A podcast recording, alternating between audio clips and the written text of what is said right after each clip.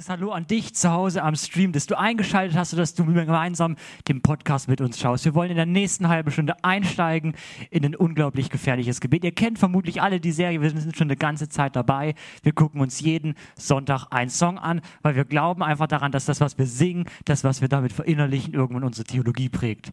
Und heute habe ich wieder einen Song dabei. Und wie es so ist, ich hatte letztes Mal schon einen unglaublich tiefen, herausfordernden Song. Und ich glaube, heute habe ich einen Song bekommen, der noch, noch viel herausfordernder ist. Von daher lass dich drauf ein, mit einzusteigen. Es wird heute sehr, sehr herausfordernd, das voran.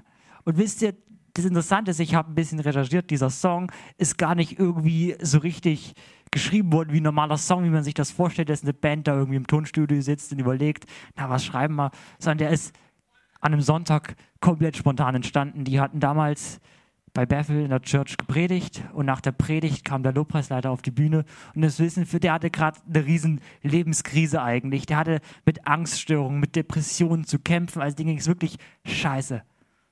Und dann haben sie danach spontan ein bisschen Worship gemacht und haben auf den Knien gemeinsam diesen Song gesungen. Und so ist dieser Song entstanden. Das ist ein Song, der auf den Knien entstanden ist. Und ich glaube, das sagt schon so viel aus darüber, was der Inhalt dieses Songs ist. Und ihr kennt ihn alle, wir haben ihn gerade gesungen, Have It All. Und darf ich euch mal eine ganz ehrliche Frage stellen? Wer hat den gerade mitgesungen? Ja. Ich glaube, fast alle haben ihn mitgesungen. Du zu Hause am Stream, du hast ihn bestimmt auch mitgesungen. Oder ansonsten, wenn du irgendwo anders warst, wie oft singst du Lieder mit? Und darf ich euch eine zweite ehrliche Frage stellen? Wer hat sich Gedanken darüber gemacht, was er eigentlich singt? Tatsächlich auch relativ viele noch.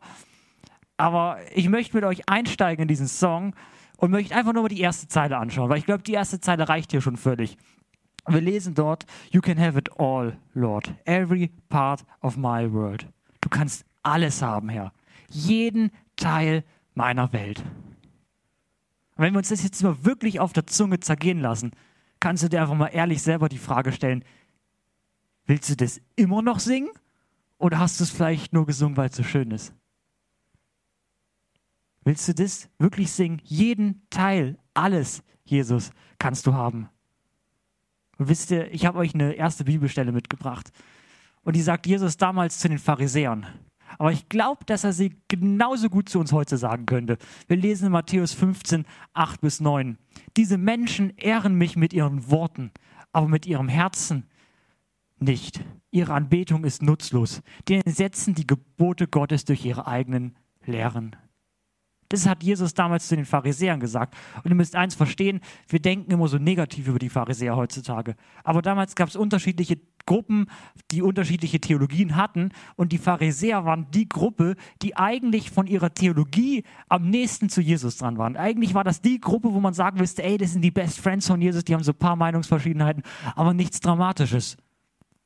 Aber genau diese Leute kritisiert Jesus so heftig hier, weil er sagt, ey, ihr habt schöne Worte, aber euer Herz ist nicht dabei. Das ist genau das, was wir machen. Wir singen oft Lieder, weil es schön ist, weil wir vielleicht irgendwie so gut klingt, aber unser Herz ist nicht dabei.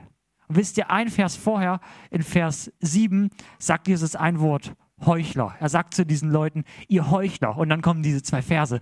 Und wisst ihr, ich habe nachgeschaut, das ist ganz interessant. Im Altgriechischen steht da das Wort Hippokrates. Und das heißt so viel übersetzt wie Schauspieler. Das war also kein Wort, was in der Bibel irgendwie vorkommt, im Alten Testament oder irgendwas, sondern das war neu. Das hat man im normalen griechischen Sprachgebrauch verwendet, immer im Theater. Und das waren die Schauspieler im Theater. Ich glaube, oft sind wir genauso, dass wir dastehen und irgendwas darstellen. So ein Schauspieler, der hat eine Rolle, der stellt was dar, das muss gut aussehen.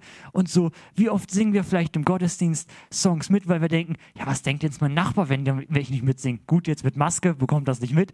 Aber versteht ihr dieses, wir stellen was dar, aber ist unser Herz wirklich dabei? Und Jesus sagt, die Worte sind ihm scheißegal, das Herz ist entscheidend. Von daher stell dir wirklich die Frage, ist dein Herz dabei, wenn du derartige Songs singst? Und wisst ihr, dieser Song, der hat so eine Kraft und der ist so tief.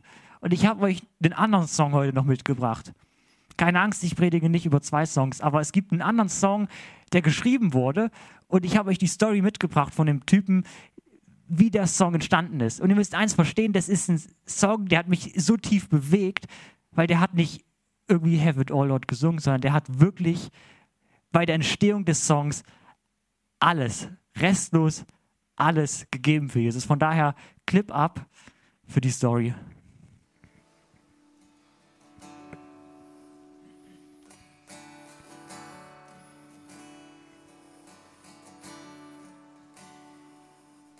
Das ist eine wahre Geschichte aus einem kleinen Dorf in Indien.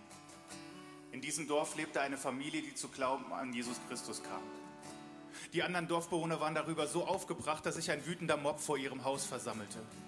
Die Leute zerrten die Familie auf den Dorfplatz. Der Dorfälteste sagte zu dem Vater, wenn du und deine Familie nicht eurem Glauben absagt, dann werdet ihr alle sterben.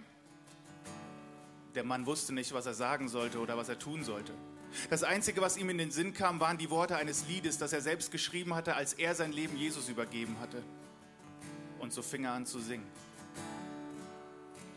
I have decided to follow Jesus.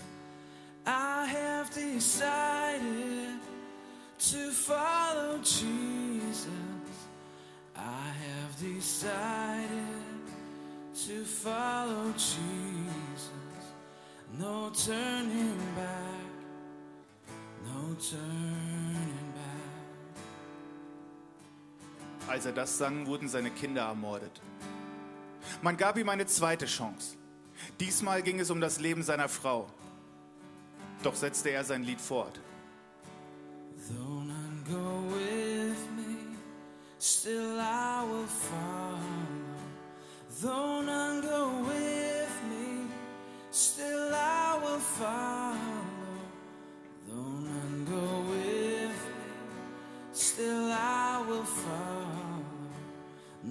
turning back, no turning back.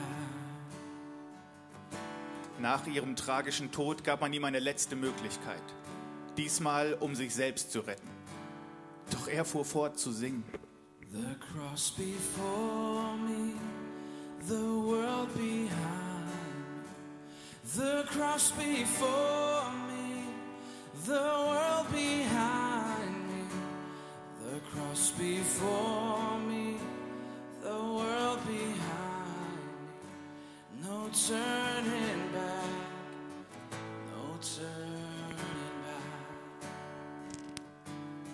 Obwohl diese Familie an jenem Tag starb, geschah etwas Bemerkenswertes.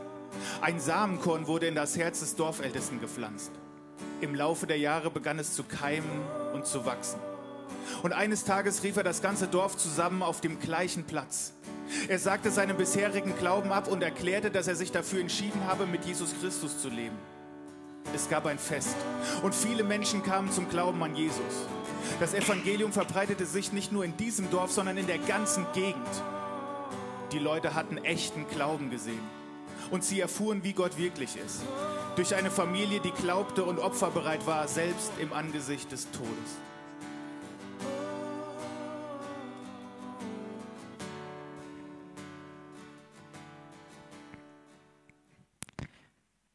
ich habe mich entschieden. Das heißt, dieser Text auf Deutsch. Und das ist, fand mich unglaublich fasziniert, weil der Typ hat einfach gesungen, I have decided to follow Jesus. Und der hat nicht irgendwie gesagt, Jesus, du kannst alles haben, sondern der hat es einfach gelebt. Der hat gesagt, Leute, egal. Wenn es mein Leben, das Leben meiner Frau, meiner Kinder, ich habe mich entschieden, Jesus zu folgen. Völlig egal. wisst ihr, das hat mich einfach fasziniert, weil das ist echter Glaube dieses, was dadurch entstanden ist, weil die Menschen echten Glauben gesehen haben. Und wie oft sind wir mitteleuropäischen Christen nicht so drauf? Wir singen zwar irgendwie am Sonntag, Jesus, you can have it all, hab alles, Jesus. Und lo, aber dann im Leben haben wir oft schon Angst vor unserem Arbeitskollegen oder unseren Mitschülern irgendwie unseren Glauben zu bekennen, weil wir so sind. Ja, was denken die jetzt über mich? Wie oft haben wir Angst, unseren Glauben wirklich so zu leben und sind nicht wirklich bereit, alles auf eine Karte zu setzen und einen Preis zu bezahlen. Weil Nachfolge hat immer einen Preis. Alles auf dieser Welt hat einen Preis. Egal was wir machen, ob du hobbyloser Fußballfan bist oder irgendeinen anderen Verein gehst, du hast überall einen Preis, den du bezahlen musst. Und genauso hat Nachfolge auch einen Preis. Und die Frage ist, bist du bereit, diesen Preis zu bezahlen? Und ich habe euch heute zwei Bibeltexte mitgebracht, in die wir einsteigen wollen, um uns einfach genau damit zu beschäftigen und zu verstehen, was es wirklich bedeutet zu sagen, Jesus, you can have it all. Du kannst alles haben. Und zwar habe ich eine Geschichte gefunden in der Bibel, wo jemand irgendwie ganz gut gestartet ist. Der irgendwie hat er so gute Absichten, aber er hat es irgendwie auch nicht ganz geschafft. Am Ende von der Geschichte geht er traurig weg. Und wisst ihr, ihr kennt die Geschichte vielleicht, das ist die Geschichte vom reichen Jüngling, der irgendwie doch nicht so radikal mit Jesus unterwegs war, wie man vielleicht am Anfang dachte. Und wir lesen in Markus 10, Verse 17 an.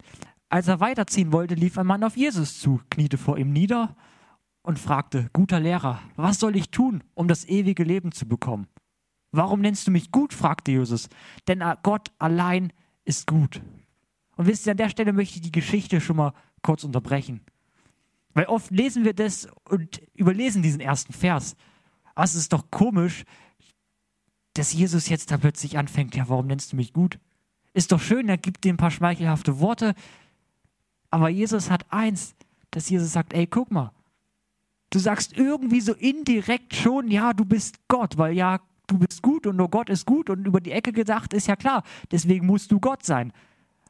Aber er hat nicht klipp und klar gesagt, ey, Jesus, du bist Gott. Und wisst ihr, hier ist es schon, wo der reiche Jüngling scheitert weil er nicht bereit war zu sagen, du bist Gott. Sondern er möchte es irgendwie so durch die Blume ausdrücken, aber dass er immer noch sagen kann, habe ich nie gesagt. Weil das Problem war damals die Pharisäer, die hatten mit Jesus so ein bisschen Zwist. Und das galt damals als Gotteslästerung, wenn man Jesus als Gott bezeichnet hat. Das hätte ihn ganz praktisch sein Leben kosten können, wenn er da sagt, ey, du bist Gott. Und deswegen fängt er da, glaube ich, schon so an, so sich drumherum zu schneiden. Und ich glaube, Jesus sagt das nicht ohne Grund, weil er dem Typen damit vermitteln möchte, dass er sagt, ey du, nein. Entweder ich bin Gott und du stehst dazu, oder du sagst es nicht und stehst nicht dazu.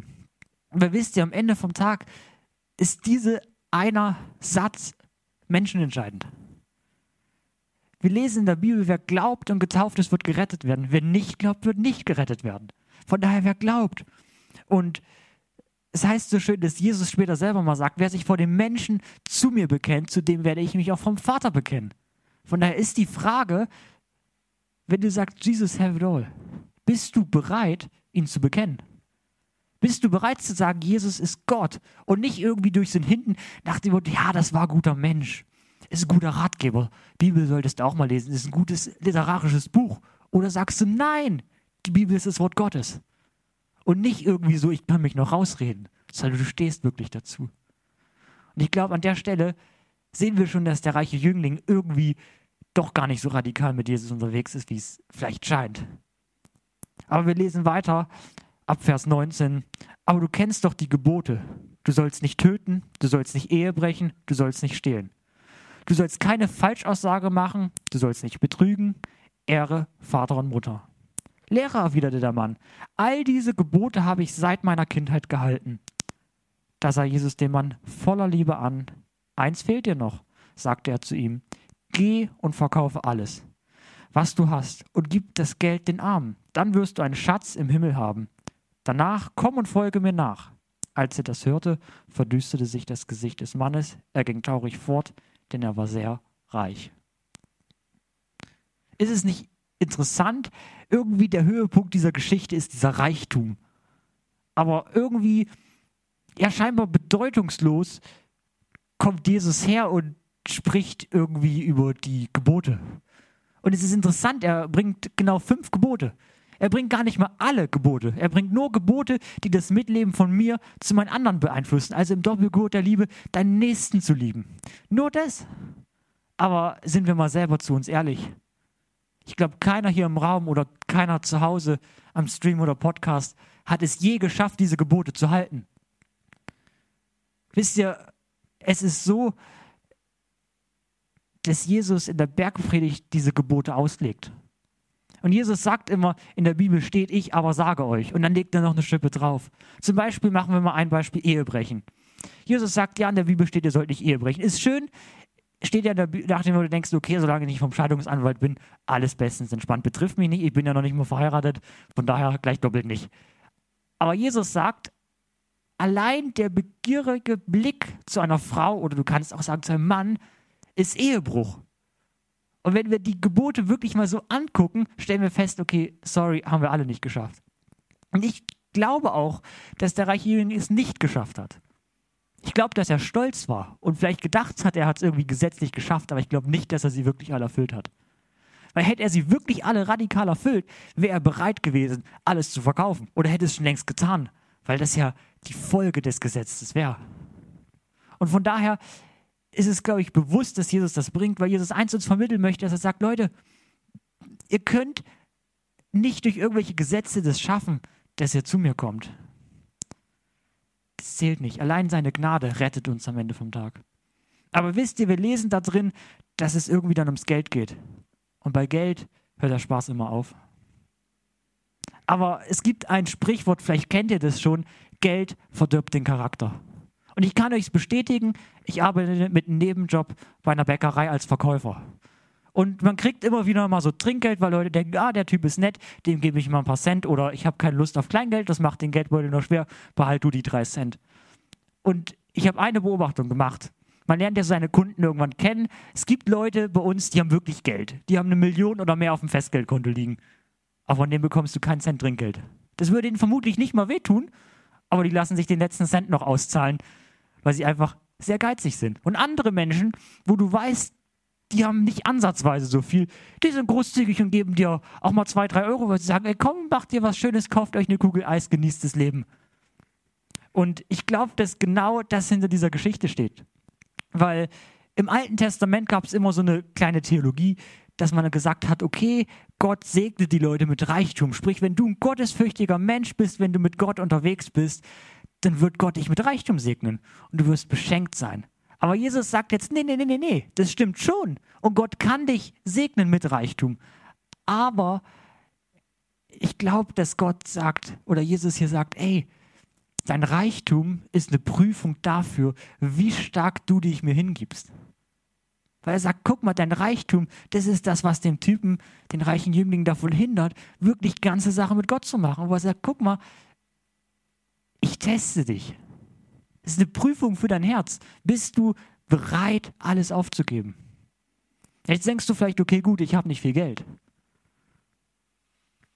Das war für den damals mehr für den war das Sicherheit. Geld ist Sicherheit. Wenn ich Geld habe, weiß ich, okay, gut, ich kann mir morgen noch Lebensmittel kaufen. Wenn ich kein Geld habe, ist schlecht. Geld ist gleichzeitig auch Macht. Wir sehen es immer wieder. Wer Geld hat, der hat was zu sagen, der kann Einfluss nehmen. Aber es ist auch Status. Du kannst dich gut kleiden, bist angesehen, bist vermutlich schon irgendwo geht es der Gesellschaft besser mit Geld. Von daher hinter diesem Geld stehen all diese Sachen. Und Jesus testet den. Und Jesus sagt, ey, bist du bereit, wirklich alles aufzugeben? Wisst ihr, der hatte nicht irgendwie ein moralisches Problem oder ein ethisches Problem, dass er irgendwie in Sünde gelebt hat oder so, dass er nicht ganze Sachen mit Jesus gemacht hat. Nein, sein Geld hat ihn abgehalten. Sein Status, sein Ansehen. Und die Frage ist, bist du bereit, alles für Jesus zu geben? Weil ich möchte ganz kurz einfach mal ein bisschen provozierend werden. Wir Christen geben oft ja nicht mehr unseren Zehnten. Wie viele Christen geben nicht ihren Zehnten? Es gibt Statistiken, es sind wahnsinnig viele. Und es ist so, dass den Zehnten zu geben überhaupt nicht großzügig ist. Gott sagt, 10% gehören mir eh. Da brauchen wir gar nicht drüber diskutieren. Der elfte Prozent ist das Prozent, wo Großzügigkeit erst beginnt. 10% sind nicht großzügig. Und bist du bereit, großzügig zu sein? Die ersten Christen haben gesagt, Jesus, you can have it all. Die haben ihre Häuser verkauft und haben gesagt, okay, das sind Arme, die brauchen das Geld, ich verkaufe mein Haus. Zack, die haben alles zusammengelegt.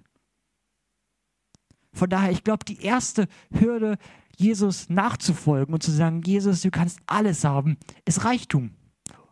Und die dahinterstehenden Sicherheit, Macht, Einfluss, Status.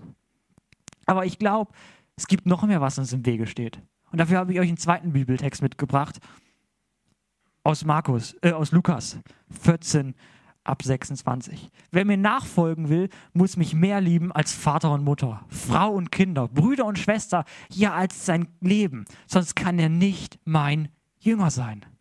Ihr habt diese Geschichte gehört. Der sein Leben und das Leben seiner Familie verloren hat, weil er geglaubt hat. Und ich glaube, dass wir bereit sein müssen, all das aufzugeben. Weil Jesus sagt es so schön im Neuen Testament, wo er sagt, ihr habt eine leibliche Familie. Aber das ist Geschichte. Das ist eure leibliche Familie. Aber ich habe euch eine geistliche Familie gegeben. Und die neue Familie, die wir haben, ist die Church. Die Gemeinde ist die neue Familie, die wir haben. Bist du bereit, auch da Abstriche zu machen? Oder wie wichtig ist es dir? Wie viel Zeit investierst du in deine Kirchenfamilie? Weil Jesus sagt, das ist deine neue Familie. Das ist die Familie, die ich dir gegeben habe. Aber wir überspringen der Stelle mal ein paar Verse und lesen mal in Vers 27 weiter. Und ihr könnt nicht meine Jünger sein, wenn ihr nicht euer Kreuz auf euch nehmt und mir nachfolgt. Genauso kann niemand mein Jünger sein, ohne alles für mich aufzugeben. Wisst ihr, ich glaube, wir müssen wach werden in Mitteleuropa. Weil wir sind so eingeschlafene Christen, wir gehen im Gottesdienst und vielleicht geben wir noch 10% und arbeiten ein bisschen mit. Aber Jesus sagt, du kannst nicht mehr nachfolgen, ohne alles aufzugeben. Ohne alles. Und wisst ihr, da steht dieses eine Wort, sein Kreuz auf sich nehmen. Und das Interessante finde ich immer, Jesus war selber bereit, es zu tun. Jesus hat sich ans Kreuz nageln lassen für deine Sünden, damit du aufgrund deines Mist trotzdem versöhnt mit Gott leben kannst. Selbst den krassesten Vertrauensbeweis, den Gott von einem Menschen hier verlangt hat, von Abraham seinen Sohn zu opfern, was er dann nicht tun musste, war er trotzdem bereit, weil Gott hat seinen Sohn geopfert. Gott hat all das, was er von uns verlangt, schon lange, lange getan. Es ist nichts Neues. Aber die Frage ist, bist du bereit, dein Kreuz auf dich zu nehmen? Und es klingt so theoretisch, aber das Kreuz war ein damaliges Folterinstrument. Damals haben sie die Leute ans Kreuz genagelt und gefoltert damit, um Geständnisse rauszupressen. Sie haben die Leute so getötet, weil die Römer, die waren ein brutales Volk. Die wollten Frieden und die hatten eine Politik, wenn jemand nicht gespurt hat, dann wenden wir Gewalt an, damit es Frieden gibt. Und die haben die Leute ans Kreuz genagelt, weil es die brutalste Art damals zu sterben war, weil sie gesagt haben, dann ist Ruhe im Karton. Und die Frage ist, bist du bereit, für deinen Glauben so weit zu gehen, dass du sagst, okay, ich sterbe dafür. Wenn wir irgendwie, es gibt so viele Länder, wo Christen verfolgt werden, wo Leute sterben wegen ihrem Glauben. Die Frage ist, bist du bereit? Bist du bereit zu sagen, okay, mein Glaube darf körperliche Leiden verursachen? Weil das ist nichts anderes als sein Kreuz auf sich nehmen. Das sind Leiden. Und Jesus hat nie gesagt, es wird irgendwie schön, es wird einfach, wenn wir ihm nachfolgen. Er hat immer gesagt, es wird heftig, es wird schmerzhaft, es wird anstrengend. Wir müssen unser Kreuz auf uns nehmen. Und wisst ihr, das ist, glaube ich, die zweite Versuchung, die wir oft haben. Diese natürliche Versuchung von uns, uns davor zu schützen, Unbequemlichkeiten auf sich zu nehmen, vor Schmerzen, vor Einsamkeit oder vor Verlusten. So oft schützen wir uns dafür und verstehen nicht, dass eigentlich es heißt, Jesus, you can have it all. Zu sagen, Jesus, du kannst alles haben. Ich bin bereit, Schmerzen für dich zu leiden, in Einsamkeit zu gehen, unbequem zu leben. Weil wir sind nicht dazu geschaffen, irgendwie bequemes, ein schönes Leben zu haben. Nein, unbequem wird unser Leben. Im Himmel, in der Ewigkeit, da werden wir ein schönes Leben haben. Da werden wir es genießen können. Aber hier auf der Erde haben wir nicht den Platz, wo wir es genießen können. Und wisst ihr, in diesem Lied heißt es so schön weiter, There's no greater call than you, giving you my all, I lay it all down. Es gibt keinen größeren Ruf, als dir alles zu geben. Ich lege es alles nieder. Wisst ihr, wir sind dazu berufen, alles niederzulegen. Das ist unsere Berufung. Wenn du Christ bist oder wenn du nicht Christ bist, Gott hat sich für einen Grund geschaffen. Und dieser Grund ist Nachfolge. Und dieser Grund ist nicht irgendwie so ein bisschen halb mit Jesus, sondern zu sagen, ich lege alles nieder. Mein Zeitplan ordne ich radikal nach Gottes Art. Zu sagen, Gott zuerst alles andere danach. Zu sagen, okay, gut, wenn die Kirche kommt immer zuerst, weil es das Reich Gottes. Meine stille Zeit ist Priorität Nummer eins.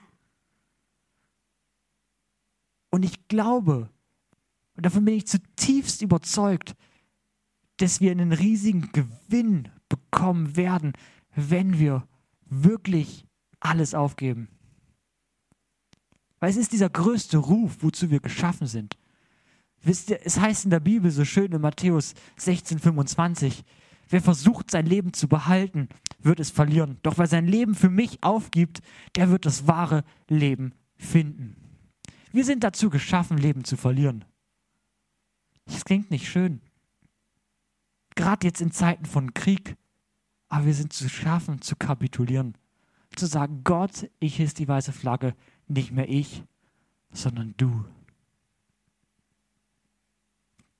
Aber wisst ihr, es heißt, wir sind dazu geschaffen, Leben zu verlieren. Aber in dem Leben zu verlieren, werden wir wahres Leben finden. Und ich glaube, das ist dieses Komische, dieses Paradoxe in der Bibel, dass wir verlieren und gleichzeitig gewinnen. Und ich glaube, genau deswegen ist es der größte Ruf, den wir haben können. Weil Gott ist genau in unserer Schwäche stark. Gott ist kein Gott, der irgendwie,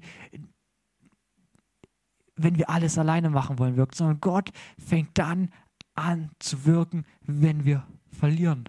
Wenn wir unser Leben verlieren, wenn wir bereit sind zu sagen, okay Gott, ich bin ein Mensch und ich schaff's nicht. Ich schaff's nicht. Aber du schaffst es. Du schaffst es.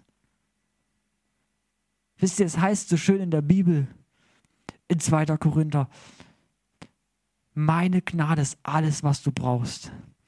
Denn meine Kraft kommt gerade in der Schwachheit zur vollen Auswirkung. Da will ich nur mit größter Freude und mit mehr als alles andere mich meiner Schwachheit rühmen, weil dann die Kraft von Christus in mir wohnt. Wann wohnt die Kraft von Christus in dir? In deiner Schwachheit. Gott sagt, in den Schwachen bin ich mächtig. Und das müssen wir verstehen. Wir müssen Leben verlieren, um Leben zu gewinnen, weil Gott ist im Schwachen mächtig. Jesus sagt, wir sollen wie die Kinder werden. Wir sollen nicht irgendwie große Helden werden, wir sollen wie die Kinder werden. Die Kinder sind das Vorbild für uns, dieses kleine, schwache Wesen. Weil Gott sagt, guck mal, wenn du schwach bist, wenn du aufgibst und mir abgibst, dann mach ich. Und Gott macht's gut. Gott macht es gut. Wisst ihr, das Interessante ist, wir lesen diese Bibelstelle von der Schwachheit. Aber Paulus schreibt davor über sein Stachel im Fleisch. Wir wissen bis heute nicht, was es ist. Das werden wir auch theologisch nie beantworten können. Aber irgendwas hatte Paulus, was ihn massiv gestört hatte. Vielleicht irgendeine ätzende chronische Krankheit, Depression oder irgendwas anderes. Ich weiß auch nicht, was es bei dir vielleicht ist. Aber Paulus sagt eins, ich rühme mich nicht wegen meiner Stärke, sondern wegen meiner Schwäche. Genau deswegen. Und das müssen wir verstehen. Es gibt nichts Größeres als aufzugeben, zu kapitulieren. Weil wenn wir uns klein machen und sagen, okay, ich schaffe es nicht, dann sagt Gott, ich schaffe es mit dir. Weil es heißt, in dem Song wird das so schön ausgedrückt, and all the pieces that comes when I'm broken and I'm done. All der Friede, der kommt, wenn ich gebrochen bin und auseinanderfalle. In den Momenten, wo wir denken, wir schaffen es nicht mehr, da kommt der Friede Gottes. Und da beginnt Gott zu wirken, weil Gott erst möchte, dass wir sagen, wir schaffen es nicht mehr und ihm das Ruder geben ihm die Kontrolle übergeben. Und wisst ihr, das ist wahrlich kein Wohlstandsevangelium oder so. Aber ich glaube, dass wir verstehen dürfen, dass das der Geheimnis ist. Weil wir lesen das in Philippa 4, Vers 7. Dann wird der Friede Gottes, der weit über alles Verstehen hinausreicht, über eure Gedanken wachen und euch in eurem Innersten bewahren. Euch, die ihr mit Jesus Christus verbunden seid. Jesus sagt, ey, wenn ihr schwach seid, wenn ihr wirklich alles für mich aufgebt, dann wird mein Friede mit euch sein. Und das ist ein Friede, der nicht von dieser Welt ist, von diesem Frieden, wo wir lesen. Und vielleicht kennt ihr dieses Wort Shalom, was da verwendet wird. Das ist ein israelisches Wort und es ist nicht irgendwie Friede, wie wir es heutzutage haben, sondern eigentlich meint es vielmehr so einen allumfassenden Wohlergehenszustand.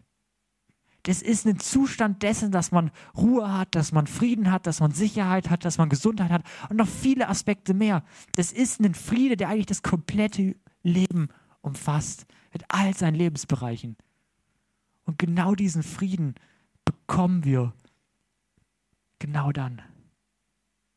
Weil wir sind dazu geschaffen, aufzugeben.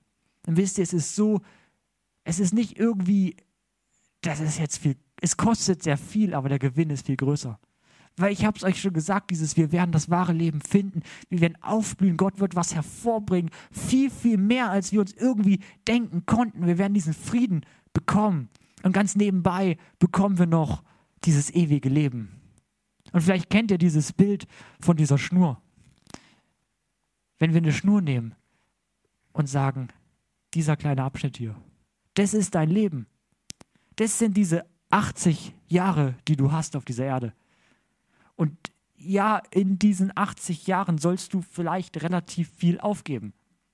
Aber ihr seht, diese Schnur geht weiter. Und das ist die Ewigkeit, das ist unendlich.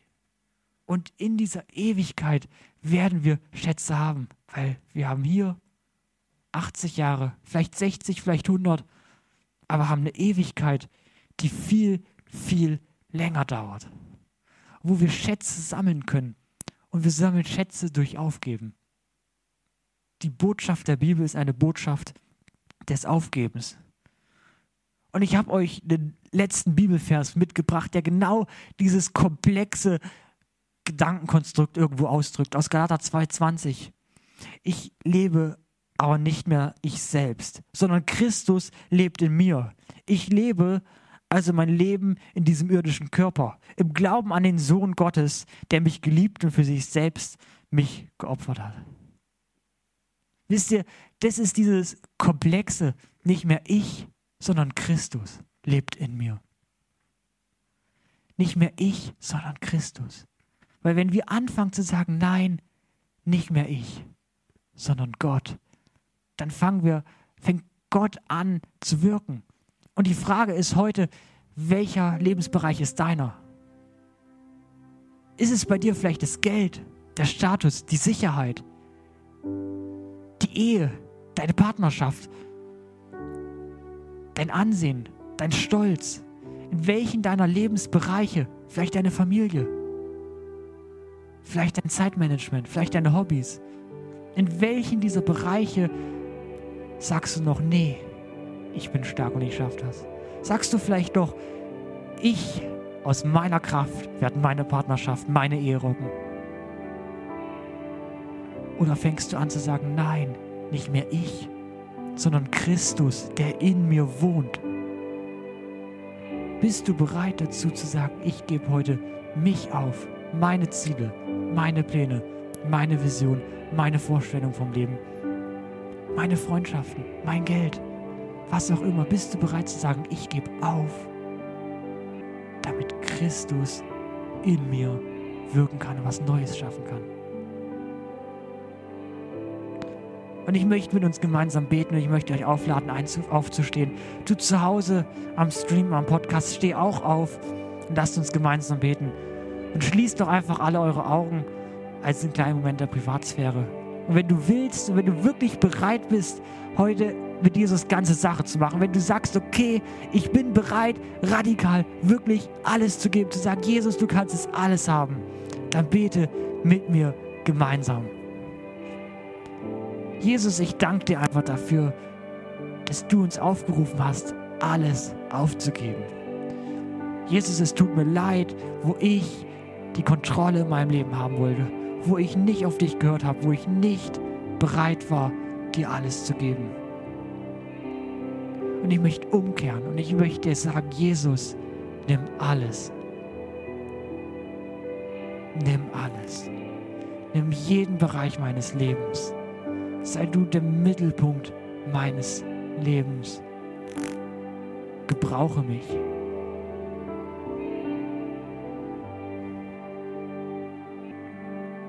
Und erwecke mir eine neue Leidenschaft für dich, ein neues Herz.